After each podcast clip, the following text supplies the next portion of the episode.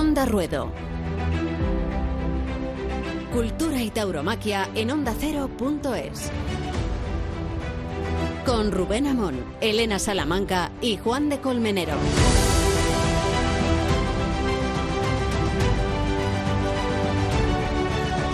No sé si debería leer este WhatsApp que recibí de Miguel Ángel Pereira. No creo que le moleste. Tiene que ver con un mensaje que le había yo escrito antes, con la imagen que yo guardo con más impacto de toda la temporada, y es la imagen de Miguel Ángel Pereira con un rastrillo quitando del ruedo de Zaragoza la sangre. Y al escribirle me respondió, no voy a leerlo todo, pero sí esta parte. Yo es lo que más desagradable que he vivido nunca. Y mirar el charco de su sangre, tan grande como su cuerpo, era como si estuviera en el suelo mirándonos. Algo inexplicable. La verdad, no te puedo decir. No podía seguir con eso así. Puede entenderse entonces mejor ahora la reacción de Miguel Ángel Pereira a lo que supuso ese momento, esa jornada extremadamente grave de Mariano de la Viña, que sobrevenía sobre otra en Madrid, en las ventas, de Caballero, y que viene a demostrar que la temporada de 2019 que despedimos hoy en Onda Ruedo, volveremos en febrero, ha sido la más cruenta probablemente del siglo y desde luego de muchas décadas. Será por la arbitrariedad, por la suerte, por la mala suerte, será por el viento de algunas tardes, será porque los toreros han arriesgado más que nunca, será porque existía también el síndrome de Roca Rey y cuánto ha explorado el torero peruano todas las fronteras del peligro y del riesgo. Era él, Rocarey, el protagonista de la temporada, sin duda alguna, y así apuntaba en Valencia y en Sevilla, pero dejó de serlo muy pronto y la temporada de Rocarey fue al final la temporada de Ureña, o fue la temporada de Ferrera, o fue la temporada de Emilio de Justo. Yo voy a quedarme con la temporada de Pablo Aguado. Y entiendo que numéricamente o estadísticamente no está en cabeza de los resultados, pero desde luego sí está en el gran salto cualitativo que ha dado la tauromaquia esta temporada con el toreo de arte, con el parón, con la forma de torear despacio, con esa Verónica, con ese muletazo despacioso, templado.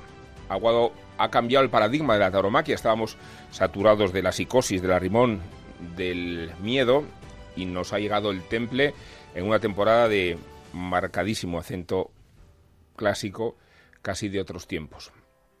Y ha sido la temporada de Morante con sus luces, con sus sombras, y la de Urdiales y hasta la de Juan Ortega. Juan de Elena no se nos ha puesto nunca en este programa, pero no nos vamos a vengar, no se lo vamos a, reprochar. Juan Ortega se ha ido vivo de, de, Onda Ruedo, pero intentaremos reconquistarlo la temporada que viene. Esta, la de 2019, ha sido la temporada de los ganaderos, por la regularidad de muchos hierros, por la cantidad de toros que han embestido destacaremos por encima de todos a Grandes. Un poco arbitraria esta decisión igual, pero creo que han investido muchos toros de este hierro, de Justo Hernández. Y podríamos decir lo mismo de Juan Pedro y, su variante de Parladé, de Victoriano del Río, de Alcurucén, de Núñez del Cubillo, de los encastes Alba Serrada, de Santa Coloma, que ha tenido más peso de lo que habíamos visto nunca hasta, hasta la época. Ha sido una temporada difícil para los novilleros porque casi no ha habido novilladas y ha sido una temporada que lidera al Juli sin proponérselo. O sea que el Juli gana hasta cuando no quiere ganar.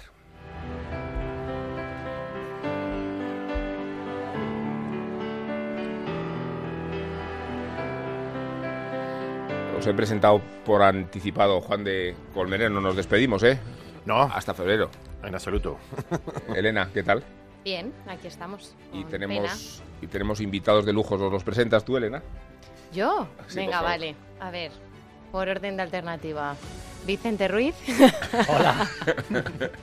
abriendo, ya, me ha hecho viejo. Abriendo plaza. abriendo plaza. Y ahora no sé quién va antes. ¿Quién más antiguo? ¿Carmelo López? Buenas tardes. que sí, por decimales, pero sí. sí. Bueno, bueno, ¿eh? Y Juan Diego Madueño. ¿Qué tal? Muy buenas. Buenas tardes. Vaya eterna, ¿eh? Sí, es que los tienes delante, de los tienes de frente y, y de los tres, el que se va a poner delante de verdad es Juan Diego Madueño, lo va a hacer la Carlota, lo podemos anunciar, ¿no? Sí, el 2 de noviembre. 2 de noviembre, sí. Están invitados todos con su dinero. Por supuesto, claro. no hay acreditaciones, no hay pases de prensa. Pero es asequible. No hay invitaciones. sí. Para beneficio de nosotros, claro. Pagan hasta las cuadrillas y los mozos de espadas. sí, exactamente, sí, sí. Porque además con lo que has largado tú este año como para... como para no arrimarte, Hay, ¿no? hay rumores de, de pancartas incluso. Boicoteando, Sí, sí, sí, boicoteando. va a haber hasta pancartas. Eso le daría un poco de ambiente, la verdad. Se prohibirá el periscope. Sí, Eso seguro. Eso lo tengo, eso lo tengo dicho. Inhibidores, porque que se cree un poco de Que leyenda. no te que luego pase se ve el vídeo. Y- ¿no? Claro. Se ve demasiado. mucho. Sin tele y sin móviles. Te veo bien, te veo fino, te veo además con la cabeza bien. O Sí, sea la que- cabeza la tengo Centrado. bien, Ahora, bien centrado. ¿Te vas a afeitar para Hombre, torear? claro, sí, sí, supuesto. ¿Y vas a afectar los novillos también? Eh, Los que herales, sí, perdón. Espero que sí. Perdón, no quería Espero exagerar. que sí. Vamos, yo no me encargo de eso, pero creo que la gente. No eh, Tu apoderado, tu apoderado lo tiene, claro, el veedor y el apoderado, yo Muy creo bien. Lo tiene bien controlado. Bueno, yo he elegido como imagen de la temporada la de Miguel Ángel Pereira casi al final del todo, eh, con el rastrillo eh, despojando y despejando de la arena la sangre de Mariano de la Viña. ¿Qué imagen tenéis, aparte de esta vosotros, más presente, ahora que despedimos la, la temporada? ¿Qué momento, qué fogonazo? Pues, pues yo, Roca Rey con el Adolfo en Madrid. Porque con el toro, con el segundo toro de Adolfo en Madrid que le tocó en suerte. Porque había mucha presión esa tarde. eh, estaba todo, todo San Isidro como eh, eh, volcado a lo que sucediera ese día. Y creo que estuvo más que a la altura eh, Roca Rey con toda la presión que, tenía- que, tenía, encima. Es verdad que han, ocurrido este, esta temporada cosas importantísimas. que era una temporada que estaba, yo creo, poco orientada a que Roca Rey se consagrara definitivamente como figura máxima del toreo. La lesión le ha impedido estar en el verano de- en toda la feria. Pero eh, si nos queremos quedar con una imagen para el futuro, es, es Roca Rey cuajando ese toro de Adolfo Martín, tal y como venía la tarde, ¿no? Que eh, había mucha gente escéptica, entre ellos yo, porque no creía que tuviesen ninguna necesidad de, de- de estar en ese cartel. Y había otra gente escéptica, pero para el otro lado, que, que creía que un torero como Roca Rey no era capaz de, de hacer lo que hizo. Y a los dos, a los dos bandos, por decirlo de alguna forma, nos, nos- nos dejó callados y, y fue una tarea importantísima. Que si mete la espada, pues son dos orejas con un peso Sin duda. extraordinario. Pero fíjate que, que Roca Rey, que, que hizo ese esfuerzo y esa faena también, para mí, incuestionable en Madrid y seguramente en Madrid, en Sevilla también, una tarde La de Pablo Aguado. extraordinaria, la tarde de Pablo Aguadio, pero su temporada se quedó un poco eclipsada en- por la aparición, entre otros, de, de Pablo Aguado y en, Se- y en Madrid también por lo de Ureña. y otras y otros acontecimientos similares y al final con su lesión una temporada en la que todos esperábamos que arrasara el peruano y que se hiciera como el mando absoluto que tiene del toreo por tirón popular se ha quedado un poco a medias. Para mí la imagen de la temporada es Pablo Aguado, a mí me deslumbró ese día de Sevilla también luego en Madrid, aunque no remató aquella faena, yo llegué impactado, empecé la temporada impactado por Aguado y le he ido siguiendo todo el verano y es... De hecho, tu temporada en enero era una calamidad, no iba a ir ninguna no corrida. iba a ir, me, ponía en huelga de Sí, sí, se taurina toda la temporada Se ante... iba a afiliar al sea, Sí, todo. casi, prácticamente. Y, Y sin embargo, Aguado y, y se, vol- se me vino arriba. y me he pasado todo el verano siguiendo a Pablo Aguado por mm, Gijón, eh, cualquier plaza en la que he toreado en verano en España, he ido recorriendo en peregrinación a Aguado. Yo Carmelo. os iba a decir que mm, si a Roca Rey no lo para un toro esta temporada, la primera semana de julio, yo creo que habría sido el triunfador de largo de la temporada. De largo, ¿eh? lo digo con mayúsculas. Sí. Y que para mí la imagen de la temporada, eh, me quedo con la, con la tarde de Pablo Aguado en, en Sevilla, con la corrida de Jandilla, pero la imagen eh, para mí ha sucedido al final de la temporada, en la Feria de Otoño, y es esa, mm, ese sabor ochentero de la Puerta Grande de Antonio Ferrera. Como cuando acaba la corrida, una impresionante, una impresionante cantidad de gente muy joven. Sí. eh, parece, no sabes lo que le van a querer hacer, ¿no? Porque el torero desaparece bajo la masa y de repente emerge entre tantas cabezas que le miraban como yo no he visto mirar a, mm, a muchos toreros salir a hombros. El último que lo sacaron con esa fuerza fue Diego Urdiales hace bien poco. Pero Sí. para mí la imagen es la de Antonio Ferrera porque es el triunfo del hombre ante las circunstancias y ante sí mismo, que es mucho más complicado aún. Totalmente. Y además la Puerta Grande eh, hay un contraste tremendo con la que hubo eh, hor- horas antes con el CID. Allí cuatro intentando sacar a, a ese hombre despidiéndose de Madrid. Quiero decir que la pasión verdadera la tenía Ferrera y lo otro fue un poco forzado. Evidentemente fue forzado porque no había hecho méritos para salir a hombros y fue una cosa, un reconocimiento a su carrera un poco... Sui generis, ¿no? Pues es la diferencia entre la pasión, ¿no? La pasión del momento y el- una el- cosa- el recuerdo de un bonito amor. que ha un grupo de gente que había... Una cosa fría de WhatsApp. De decir, vamos a sacar a hombro al torero. no estoy, no estoy de acuerdo con eso, ¿eh? No estoy de acuerdo hay con un eso. grupo de gente que iba a sacarle a hombros sí o sí Pasar lo que pasara. Igual que en Sevilla. Además, me consta que en Sevilla había un grupo de WhatsApp salidas de a hombros del CID. Pues que conste que a mí me parece bien, porque es que el CID merecía despedirse de las ventas así, porque eh, pese a que sus últimos años no han sido ni mucho menos eh, tan buenos como esperábamos, el CID ha hecho pues un puñado de las mejores faenas del siglo en esta plaza y entiendo que, oye, que dentro de, mm, de la distinción y de la cantidad de gustos que caben en un tendido, pues haya una gran cantidad de gente que quisiera despedirle así. Seguramente también esa, ese tipo de acciones provocan que las personas que no opinen así también reaccionen de forma más disonante a dos. Eh, Elena, ¿cuál ha sido tu, para mí, a tres? Eh, a 4 a 5. Eh, bien, ¿no? Pero que está bien, sí. El técnico levanta la mano. Eh, Carmelo ha sido el CIS siempre y ya está, hay que reconocérselo. Además, es que me parece algo muy bien y estamos aquí para nuestra opinión. Está bien estar en minoría porque me siento muy taurino. Elena, ¿cuál ha sido tu momento? Mi foto, obviamente la que has explicado al comenzar esta, esta tertulia de fin de temporada, eh, por estar allí, por haberlo vivido. Eh, se vivió una tarde horrible, eh, de una psicosis tremenda, de un miedo. Y, ese momento en el que ves salir a, a, Perera con el rastrillo para la arena, queriendo tapar la sangre del compañero, eh, fueron, fueron momentos muy, muy, muy duros que se vivieron allí. Y en positivo y de felicidad, la foto es a Pablo Aguado saliendo por la Puerta del Príncipe, porque yo soy de las que me salgo a la Puerta del Príncipe o a la Puerta Grande cuando aquello tiene mucho sentido y esta la tenía y, me, y me salí, claro, entre la gente joven que había, eh, la, la, efusividad, la emoción y, y, además me puse lejos, ya metida en el Paseo Colón porque se cortó el tráfico y entonces lo, lo vi salir y con una perspectiva desde más atrás y la verdad que para mí la foto de, de la temporada 2019 es, es esa. Pues discutíamos sobre quién ha sido el triunfador. Fijaros que han pasado bastantes minutos y, y de Ureña no, no habéis hecho muchas alusiones. Eh, ha sido el triunfador incontestable de, San Isidro, lo fue de la Fred de Ibao, lo ha sido de otras muchas otras plazas.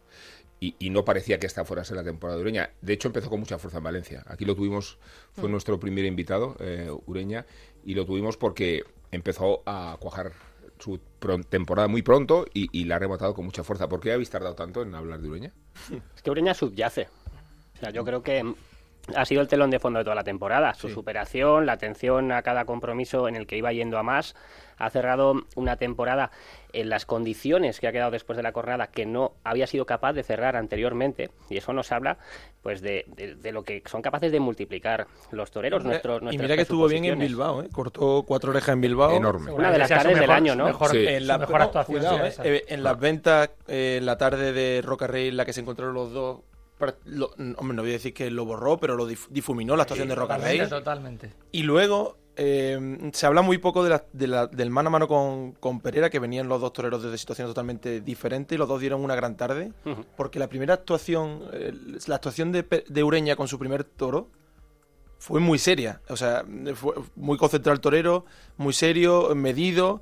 Eh, quitando Bilbao, para mí, una de, sus mejor, una de sus mejores faenas del año porque no se vio ese lado histriónico ni heterodoxo, sino haciendo las cosas con cabeza y pegó un espadazo de premio. Y, tiene un ingrediente extra que es cuando menos se le espera, cuando la gente le da por derrotado o, eh, aparece, aparece y da un golpazo sobre la mesa, como pasó en Bilbao o pasó en Madrid con Roca Rey, que la gente generalmente iba, iba con el tirón del peruano y sin embargo llegaba él y, reventaba la pregúntamelo, Pregúntamelo a mí, Rubén. Sí, sí, te iba a preguntar a ti, Juan de, por cuál ha sido tu momento, tu imagen del año. Pues ya, que me lo preguntas. me, me alegro que me hagas esa pregunta. no te la esperabas, ¿no? a ver, pues yo me quedo con pues yo me quedo con Antonio Ferrera y me quedo con el 1 de junio porque a pesar de su encerrona de los seis toros, que es como una especie de conjunción mm, del todo, ¿no? En el que se, hizo corta, mucha gente se le hizo corta, incluso seis toros en un, en, un, solo matador, porque por la variedad que tuvo y por la capacidad que tuvo de entender a cada toro y, con el juego del capote, etcétera, etcétera. Pero de todos, en cualquier caso, lo del 1 de junio eh, con ese toro como faena completa, aquello a mí me, me, volvió loco. Eso, eso y la faena, a ti también, ¿verdad? Eso y la faena de Pablo Aguado. También Pablo Aguado lo que pasa es que tuvo como 20 días prodigiosos. El, el Madrid-Sevilla-Madrid, ¿eh? El, el- el domingo de resurrección, aquel que, que, que estuvo. Bueno, allí no le salieron las cosas día tan bien. No, no. mejor. que ese día que ese día no estuvo del todo bien, pero, pero bueno, pero que se, que se confiaba mucho. Después Sevilla y después Madrid. Y después otra vez Madrid, no, Y- pero que y ya después el resto de la temporada. no. Y después el resto de la temporada, pero sobre, no, pero sobre todo ha sido. Sevilla y Madrid. Y además yo Ha creo no, que no, cuidado estuvo en Ha ronda, pinchado ¿eh? muchos toros, ¿eh? Eso Ha es. pinchado muchos toros. Cuidado no los estuvo en ronda, Pablo Aguado. Ojo cómo Y hubiese en sido la temporada. Y en y, en, casi todas partes. ¿eh? Y Y en en Bueno, de hecho, es el- la línea editorial de este programa que, que vengo a dirigir yo con, con yo eh, Yo, yo con yo, yo con yo y conmigo mismo. ha llegado a la conclusión de que el triunfador de la temporada, y lo he dicho al principio, ¿Se ha para votado? mí, ¿Eso se ha votado? pero podéis hacerlo a mano Sí. alzada. Para mí es Pablo Aguado. ¿Vosotros qué pensáis? Sí. Hombre, eh, Ya ver, me he pronunciado. triunfador numérico, evidentemente no, lo, eh, es, No, sí, eh, ya. Paco, Paco Ureña, pero sí es verdad que, que, el- que sí, claro que sí. En todo. Triunfador en mi cabeza, en concepto, mi en recuerdo. temple, en forma de torear, temple, despacio. revulsivo, cosa, el nombre cosa nueva. de la... sí, hay que eh, decir un nombre de la... Pablo, ¿qué tal? Hola, ¿qué tal? Aquí. Pues nada, estábamos co- conviniendo eh, que ha sido el triunfador de la temporada. Eh, decíamos antes, Pablo, que no por el, número de orejas ni, ni por el número de puertas grande, pero sí por lo que ha transformado tu aparición el- la tauromaquia misma, ¿no? Porque no estábamos acostumbrados a ver torear tan despacio. Igual el menos sorprendido de esta temporada eres tú, pero no sé si todavía la sorpresa te alcanza. Hombre, la verdad que lo llevo con naturalidad, es decir, no, no le suelo dar mucha importancia a lo que uno hace porque siempre más, le preocupa más volverlo a hacer que lo que ya ha hecho. Sí. Y bueno, el hacerlo despacio pues es lo que intento siempre, a veces sale, otras veces pues no. Estábamos recordando cada uno nuestro momento del año. Eh, no sé cuál ha sido el tuyo. ¿Qué, qué, qué faena, qué situación, qué trance? Yo te imagino ya mirando desde la puerta del príncipe de Guadalquivir, pero, pero ¿qué- qué- ¿en qué momento, Pablo, te has sentido mm, mejor que nunca? Eh, ¿Cuál ha sido tu, tu momento del año? Pues hombre, a lo mejor se viene a la cabeza lo primero Sevilla, pero la, la, la faena del Toro de Montalvo de Madrid creo que fue también para mí muy especial. Eh, casi, no te voy a decir más que la de Sevilla, pero sí es verdad que iba con una responsabilidad muy grande porque era solamente una semana después de lo de Sevilla. Y bueno, encontrarme así con delante de ese toro después de tantos miedos que llevaban esa semana, pues fue muy especial.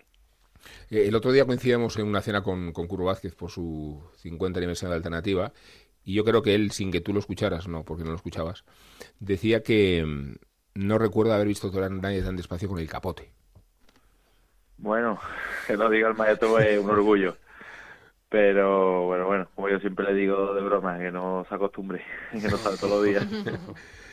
Y aún así, Pablo, eh, la temporada que corría un enorme peligro y es que, que todos te juzgaran desde la perspectiva de Sevilla y Madrid, después ha- ha respondido a una temporada grande. Eh, el hecho de que tú mismo te lo hubieras puesto tan difícil con el impacto de Sevilla y Madrid.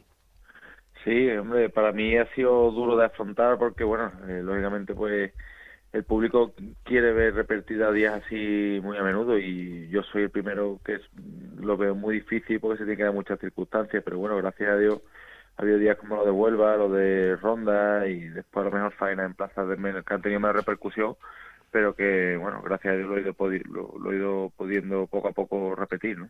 Me- mencionaba antes Elena Salamanca la- la- el problema de la espada, que si hubiera entrado más veces eh, estaríamos hablando de una temporada gigantesca, ¿no? Sí, eh, prácticamente todos los días, pues, bueno, podía haber cortado muchas más orejas que de las de las que tengo. Estoy rey con la espada en comparación con como estaba antes, porque tampoco es muy difícil mejorarlo. Pero, pero todavía queda conseguir mucha más rivalidad. ¿Qué queréis preguntarle ahora? que Bueno, te- yo, yo quería preguntarte, hola Pablo, Hola. eh, se ha hablado mucho de, de tus influencias o a quién recuerda el toreo de Pablo Aguado y desde el principio de temporada se habló de Pepín, se ha hablado de, de- de muchas influencias. Yo siempre, yo, te- yo a mí me, re- me ha recordado desde el principio aquella faena de Sevilla y en Madrid, por momentos a Manzanares en esa naturalidad, el Manzanares padre, hablo, ¿eh? ¿Tú en quién te reconoces o, o- o hay algún torero en el que en el que veas mm, mejor reflejado el toreo, tu toreo? Pues lucho todos los días con no parecerme a nadie, con todo lo contrario. Pero hombre, indudablemente torero, los toreros que han nombrado, o Pepín Martín Vázquez, eh, o Manzanares Padre, o todo ese corte de torero, pues son los toreros que a mí siempre me han llamado más la atención y los que más me han hecho sentir eh, como aficionado pues sentir la faena, ¿no? Todo ese corte de torero, pero ya te digo que ojalá no me parezca a nadie porque será buena señal. Em, hola Pablo, ¿qué tal? Eh, soy Juan Diego Madueño. El, eh, es verdad que ha dicho Rubén lo de. Me ha quitado la pregunta, ¿no? Porque tenía yo preparado justo lo de lo de Curro Vázquez, ¿no? Que te que Sí, dijo que era. No puedes hacer otro entonces. Que, que Pablo Guado era el, el, el, el- el torero que más despacio ha visto, ha visto torear con el capote y Curro Vázquez ha visto a muchos toreros torear con el capote bien. Sí. Eh, ¿Cómo se gestionan esos, esos elogios? Porque supongo que cuando ahora entrenes de salón eh, te acordarás un poco de las palabras de Curro Vázquez, ¿no? Bueno, es que el maestro le tiene mucho cariño, ¿eh? Así que no lo tenéis muy en cuenta. no, hombre, eh, bueno, yo es que intento todas esas cosas, no, no me gusta ni escucharlas, la verdad, porque paso vergüenza y después que, bueno, que, no sé, me, me- parece tan, no sé, que un maestro que admiro tanto, pues diga eso muchas veces ni, ni me lo creo. Y además soy tan, yo que siempre miro al volver a repetir las cosas y lo veo tan difícil que, que bueno, que, que como siempre digo, no os acostumbréis. Oye, y mm, respecto a las ganaderías, se habla mucho este año de las que mejor te convienen o las que peor te vienen, ¿no? Eh, ¿Con qué te has sentido más a gusto? ¿Con qué, con qué hierro crees tú que puedes sacar, puedes repetir esa forma de torear que tanto, que tanto aficionado ha enganchado este año? Pues, hombre, pues bueno, eso de- del capote que hemos, que hemos hablado, el de la ronda, pues fue gracias a los toros de Juan Pedro, que, se dejan torear con el capote, que, que son templados. Y lo que está claro que, que uno no es mago para hacer templar un toro que, que no tiene temple. El toro tiene que poner mucho de su parte. Después, bueno, ganadería evidentemente como Cubillo y Linares, pues encontramos a Augusto Grella. Eh, en fin, la de Montalvo en Madrid a mí fue una corrida que, me- que me gustó me han gustado muchas ganaderías, pero sin cerrarme nunca nunca a un encaste o, en fin, a esos tópicos que hay hoy en día, ¿no? Hay ganaderías, no sé, hay muchas. Hay, no te podría decir en concreto porque me dejaría alguna en el tintero. ¿Qué tal, Bueno, uno de los toros también que más ha gusto toreado ha sido uno de, de la Garra, que es una casa también de mucho cariño, San Sebastián de, de los Reyes, en fin, es que hay toros, hay muchas ganaderías que salen toros muy buenos. ¿Qué tal, maestro? Muy buenas. Eh, soy Juan de Colmenero. En Onda Ruedo, ha comentado antes Rubén, en, en Onda Ruedo hemos decidido que sea Pablo Aguado el triunfador, no solamente por lo que has hecho, no solamente por lo que hiciste sentir a mucha gente en Sevilla, en Madrid, en Linares también. Hasta, hasta fíjate, hasta esta última, hasta esta última de Jaén, que se resistió el último toro para que lo pudieran matar bien y, y- y haber salido también por, por la puerta grande, ¿no? Con, con Emilio de Justo. Pero eh, al, al margen de todo eso, también creo que podemos coincidir en lo que ha supuesto de acicate, en lo que ha supuesto de novedoso, en lo que ha supuesto de revolucionar un poco todo este asunto cuando estábamos centrados, lo hablábamos hace un momento, en, en- la figura de Rocarrey o en la figura de, de- otros que podían despuntar, y de repente aparece como en aquella corrida de Sevilla, no de tapado, porque no estabas tapado, por simplemente, simplemente eh, algunos no querían verlo, eh, aparece Pablo Aguado, ¿no? Esto, eh, ¿tú lo has sentido así? ¿Lo sientes así? Y, y- y de qué manera puede influir también de cara a, a- a lo que queda por delante, ¿no? Sí, hombre, lo, lo sientes porque te lo dicen, ¿no? Pero Sí. cuando me dicen, bueno, que, que tú has comentado de revolucionar, yo no he revolucionado nada, yo al revés, sí, yo lo que intento es hacer la cosa lo más sencilla posible. Pues lo has hecho Lo sin darte pasa- cuenta. lo que pasa es que a lo mejor, pues bueno, Muy el toreo últimamente pues, ha ido por unos derroteros que, que cuando vuelve a hacer lo sencillo, que es lo fácil, pues sorprende, pero, pero no me atribuyo mérito porque no he inventado nada. Eh, Pablo, buenas tardes. Soy Carmelo López. Una breve pregunta. Tengo la curiosidad de quién fue la primera persona del mundo del toro que se enamoró de tu toreo, que te miró a los ojos y te dijo, tú vas a ser figura. Pues la casa Algarra, eh, Aurora Algarra y su familia fueron los primeros que, que me invitaban a los tentaderos y me buscaron al primer apoderado que también que fue Luisito, que era apoderado de Emilio de Justo, que también creyó mucho en mí y bueno, esos fueron los primeros que siempre estuvieron creyendo en mí muchas veces más que yo mismo. Que Dios les conserve la Dices, vista. dices más que ti mismo, eh, ¿cuál fue entonces, Pablo, el momento más difícil? Eh, ese punto de inflexión en el que dices, no, no tiro para adelante. Pues mi época de novillero, sobre todo en el último año en el que yo no, no me llegué a encontrar con, con los novillos como yo quería, tenía una pelea interna entre buscar la oreja para seguir adelante y, y el estar templado no, no lo compaginaba bien, creía que, que demostraba actitud a base de aceleramiento Entonces vivía ahí en una tauromaquia en la que ni yo sentía nada, ni el público tampoco, ni encontraba yo mi sitio. ¿Hasta el punto de, de estar cerca de dejarlo? Sí, bueno, dejarlo no porque era muy, hubiera sido muy cobarde dejarlo tan pronto, pero pero sí de no de no verme capaz de, de que la cabeza me regara delante un toro. Hola Pablo, muy buenas, soy Elena. Eh, bueno, hemos hablado de, de, lo que ya has hecho, pero lo que queda por hacer, ¿no? Yo me imagino eh, verte en la México eh, con tu concepto, con, con, lo lento que tú toreas, ¿no? Y como siempre se habla del toro mexicano, ¿no? Que, que ralentiza esas embestidas. Eh, bueno, América te estará esperando, imagino, con los brazos abiertos. Sí, gracias a Dios me llegan mucho, mucha noticia de la expectación allí y demás. Ojalá, yo, yo voy con la ilusión, que te voy a decir, de un torero, pero que supone para México un torero, pues, pues de las cosas más bonitas que te pueden ocurrir. Y de la, junto con Ronda o, bueno, una puerta principal de Sevilla, junto con eso de este año, torear en la México y que un toro te invita despacio es otro sueño que tenemos todos los toreros y voy con una ilusión fuera de normal. Ojalá que, que ayude. ¿Y da un poco de vértigo pensar en la temporada 2020?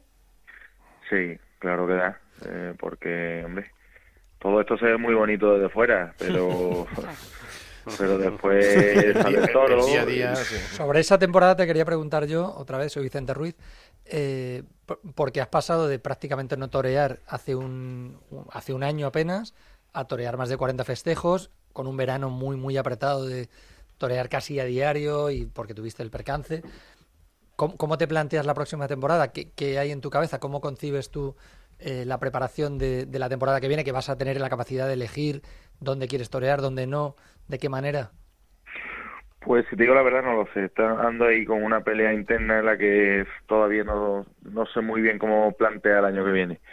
Eh, lo que sí está claro que este año pues bueno, ha sido un, un, año de aterrizaje en el que también me ha servido para probarme a mí mismo, conocerme a mí mismo, saber lo que me viene bien, lo que no, y en función de eso pues bueno, cuando volvamos a América pues plantearemos eh, lo que hacer el año que viene, tanto con mi opinión como con los de mis apoderados, los que confío mucho y, y, eso, y pasaremos la temporada que viene en función de, de, de, las conclusiones que saquemos de esta. ¿Te ha podido llegar en algún momento, al pasar de no torear nada a torear tan seguido, llegar a saturar ese, ese, ese ritmo de, de torear tarde tras tarde, día tras día?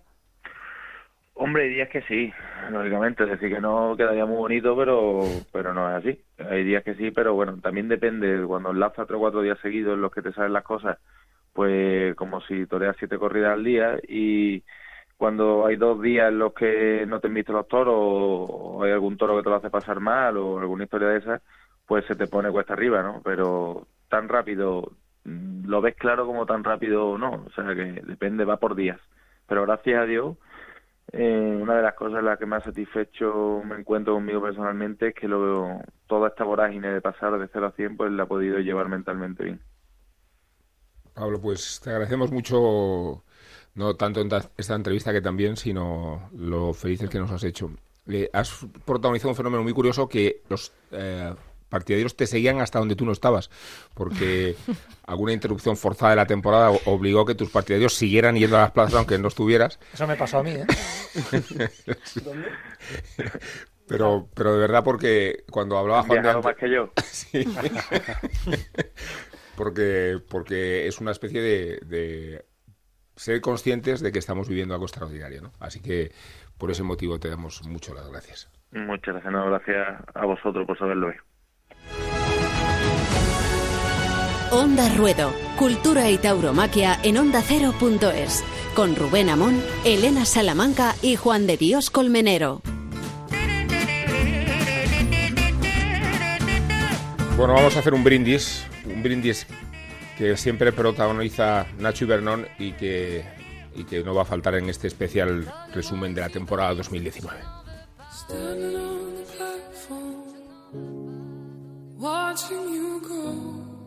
El herido ingresa en la enfermería en situación cataclísmica, inconsciente, con una hemorragia de gran intensidad. Pronóstico muy grave que le impide continuar la lidia, o la vida, mejor dicho. El Día de Todos los Santos ya ha sido. Halloween no sé qué es. En las noticias han dicho que sale en régimen de semilibertad esta otra cornada en el tercio proximal de la cara interna del muslo izquierdo. Una trayectoria 30 centímetros hacia arriba y hacia afuera produce destrozos en músculos sartorio y cuádriceps contusionando la pala ilíaca izquierda. La otra, 25 centímetros rumbo al sur, que secciona la vena femoral y algunas ramas colaterales. Pronóstico, el maestro está mal, muy mal. Iba muy fuerte el tren expreso. Mariano tiene 51 años, Gonzalo 27. Ambulancias les lloran por clarines y timbales. Los que saben rezar, rezamos. La vida era esto, artistas valientes. Sombras que caen yermas sobre la arena, aunque rastrille después Perera o los Instagramers para que no puedas verlo.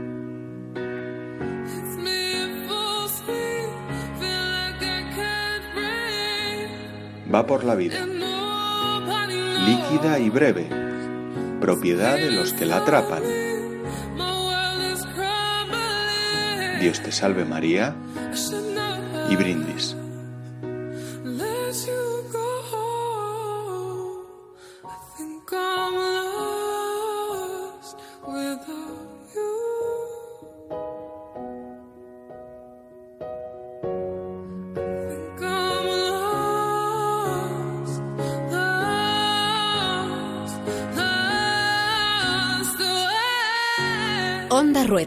Cultura y tauromaquia en ondacero.es.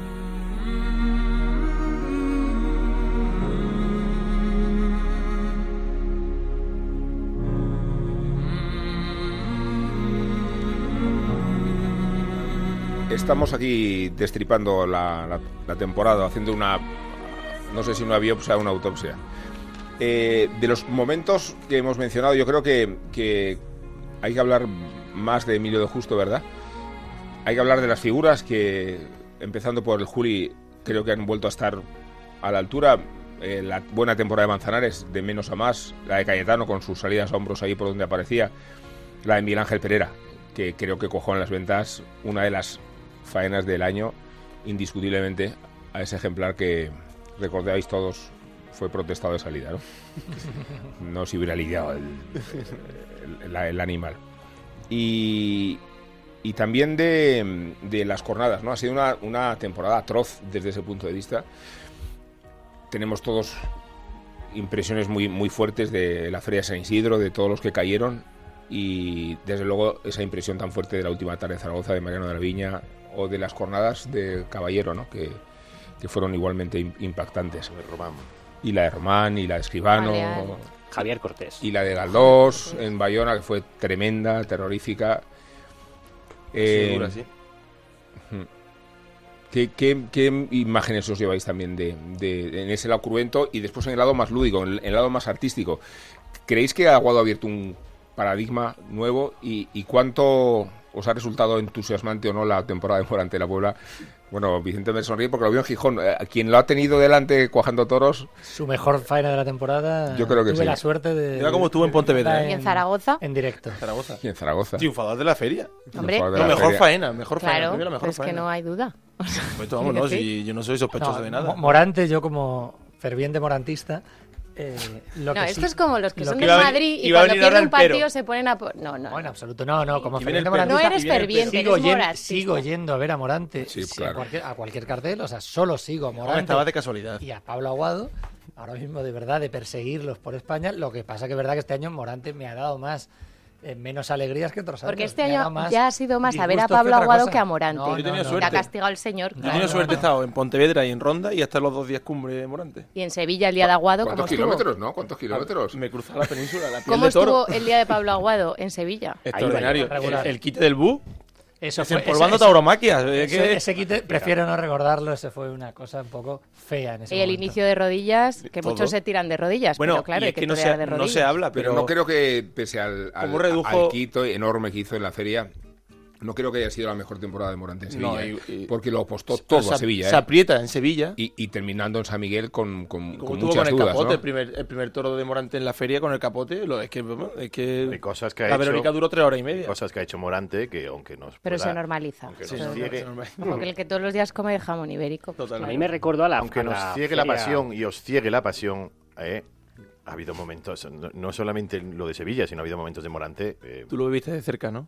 yo viví de cerca, por ejemplo, en no querer matar a un toro en Linares. Sí, esto lo lleva muy no hacer ni el amago de sacar el descabello. Entonces los Pero eso le da cosita a la temporada. Eso, es lo que, eso es lo que más me molesta. ¿eh? Y tienes razón. Lo que más me molesta. Tienes razón en ese caso. Y lo que más me molesta es que no me da igual, me da igual. lo mató o no lo mató. Se le perdona. No, no, no lo mató. No lo mató un matador de toro no mató al toro. Entonces, vale, de acuerdo. Entonces el morantista responde diciendo, yo eso se lo perdono. Vale, de acuerdo, si es que en un momento determinado hasta se lo podemos perdonar, pero eso hay que decirlo y hay que denunciarlo y es una falta de respeto. Tanto de cómo denunciarlo. Lo que no se puede. Habrá que contarlo, pero denunciarlo. Lo que no, se puede es ensalzar eso como es. Claro, va con el genio, ¿no? Va con el genio. Las leyenda, leyendas del toro se forman con, con tarde así, porque luego yo hago una cumbre. Eso yo, matiz, que Y ahora le doy la palabra a Carmelo. Yo hago un matiz solo. Eh, creo que la diferencia de Morante respecto a toreros excéntricos es que es un superdotado técnicamente hablando y es un torero poderoso y valiente. O sea, me refiero a que Morante es un torero de recursos, no es un torero de espanta no está en la situación de matadores con incapaces y creo que precisamente porque es un torero muy dotado técnicamente, muy, muy valiente y muy poderoso, con el capote y la muleta, con las dos cosas, ¿eh? ¿eh? Creo que a Morante se le puede pedir más profesionalidad. Claro, exigir. De la que ha tenido este año. Hablo de profesionalidad, ¿eh? Claro, es exigir. Hablamos del torero de arte con más, con más mejor valor torero. que ha tenido de la historia, exactamente, el creo más que regular de la historia. Carmelo, perdona. Bueno, pero que eso no quita para exigirle a Morante lo mismo que se le exige a sus compañeros. Entonces, sí. está muy bien. Mm. Si sí, a mí me hace gracia porque me gustó la tarde de Morante en Sevilla y me acordé mucho de, esa, de ese triunfo clamoroso de Talavante, o casi más de una década antes, que le obligó a él a, a irse a Portagayola y a salir un poco de su registro habitual, de esa zona de confort sí. en, en, Sevilla. 2007. Por eso, esta temporada ha demostrado que es capaz de seguir dando el paso adelante y que también es capaz de dar el paso atrás algunas tardes, que es algo que es parte de su encanto, es parte de su personaje, pero que lo bueno no sirva para no afearle lo malo. Pero Porque el que paga por una entrada y se siente estafado, eh, creo yo que también tiene derecho a ser escuchado y, ojo, y, e igual que Morante decide no matar al toro, pues él puede decidir manifestarse de una forma educada, pero en contra de esa... Sí, por supuesto, creo que es el único torero que recibe broncas en este en el, escalafón. Igual también el otro esté mal, la bronca es para va a recibir una bronca en su vida. Vamos, está claro. decir que en eso, en, pegarle una bronca y en protestar, creo que es el torero que más bronca recibe. Y, incluso aquí, en tardes en las que no la culpa no era eso todo suya, también se la ha llevado él. para llevarse una bronca hay que poder permitírselo, que está es bien, pero que está Porque claro. Es pero verdad que se le pegan las broncas, a, ninguno más. Morante, es verdad que lleva razón Rubén en que él un torero completísimo, técnico, valor y encima artista, porque torea como a todo el mundo le gustaría torear, pero en esa vertiente artista, Morante no se le puede exigir regularidad porque sería. No, profesionalidad. No se profesionalidad. No, Yo he dicho profesionalidad. El ¿eh? matiz está bien. No, porque, porque sí, no sí. es Rafael de Paula. O sea, eh, Pero yo no, tenemos ningún Rafael ya, de Paula ahora. No, respeto. digo respecto a las limitaciones hmm. físicas y técnicas que tenía Rafael de Paula. ¿no? Que sí, que eh, si Morante era un torero de iluminación. Por, Oye, porque Rafael quiso. de Paula contaba la anécdota de que le suspenden de empleo y sueldo porque no mata a un toro y su cuadrilla se queda sin trabajo y coincide con el gobernador civil en Barcelona y le dice, oiga, si total yo no hice nada, si por matar no he matado a nadie, ni por matar no maté ni al toro. O sea, que, que yo creo que, que, que Morante va en busca sobreactuada de una leyenda negra que no está en el registro de su capacidad técnica y profesional. Yo digo la profesionalidad, Juan, digo, no digo otra cosa. ¿eh? Pero tampoco creo que sea buscada, ¿eh? Habría que ver qué se le pasa por su cabeza para no para sí, sí, no querer matar. Yo, yo creo que él, Aunque la busque me parece una me parece buena. No, no es buscada, son sus principios. Creo que en ese momento puede tomar esa decisión, claro que sí. Los, artistas tienen buscada, son decisiones y Yo creo que alentada porque le aplauden esas chorradas. Hay un. No, no se las aplauden. Vuelvo a lo mismo. Si es al que más broncas se le pega en este país. Además a los toros hay que ir esto es un gallinero, eh, Hay un sector de fieles que, que la aplauden eso. A ver, por favor. Vamos, a hablar, con orden, como si fuéramos. Las las recibe, vamos. Si se habla al mismo tiempo, no se, no se escucha. Si se habla al mismo tiempo, de verdad que nadie, nadie lo entiende. Es verdad. No, si yo estoy completamente de acuerdo, pero hay un mínimo. Hay un mínimo, Juan Diego. Hay un mínimo que es, que es el que roza ya, roza, no digo que lo haga, roza la falta de respeto. Bien. Y es. Con el público y con el propio animal. Lo que ocurrió, lo que ocurrió, sí. lo que ocurrió en Linares, que Pablo Aguado lo ha destacado como una de sus mejores faenas porque la corrida de Cubillo en Linares fue muy buena. Entonces disfrutaste. Yo disfruté, pero con Pablo Aguado. Yo disfruté, pero con Pablo Aguado. Porque la gente que estaba allí lo que quería ver era Morante también, ¿eh?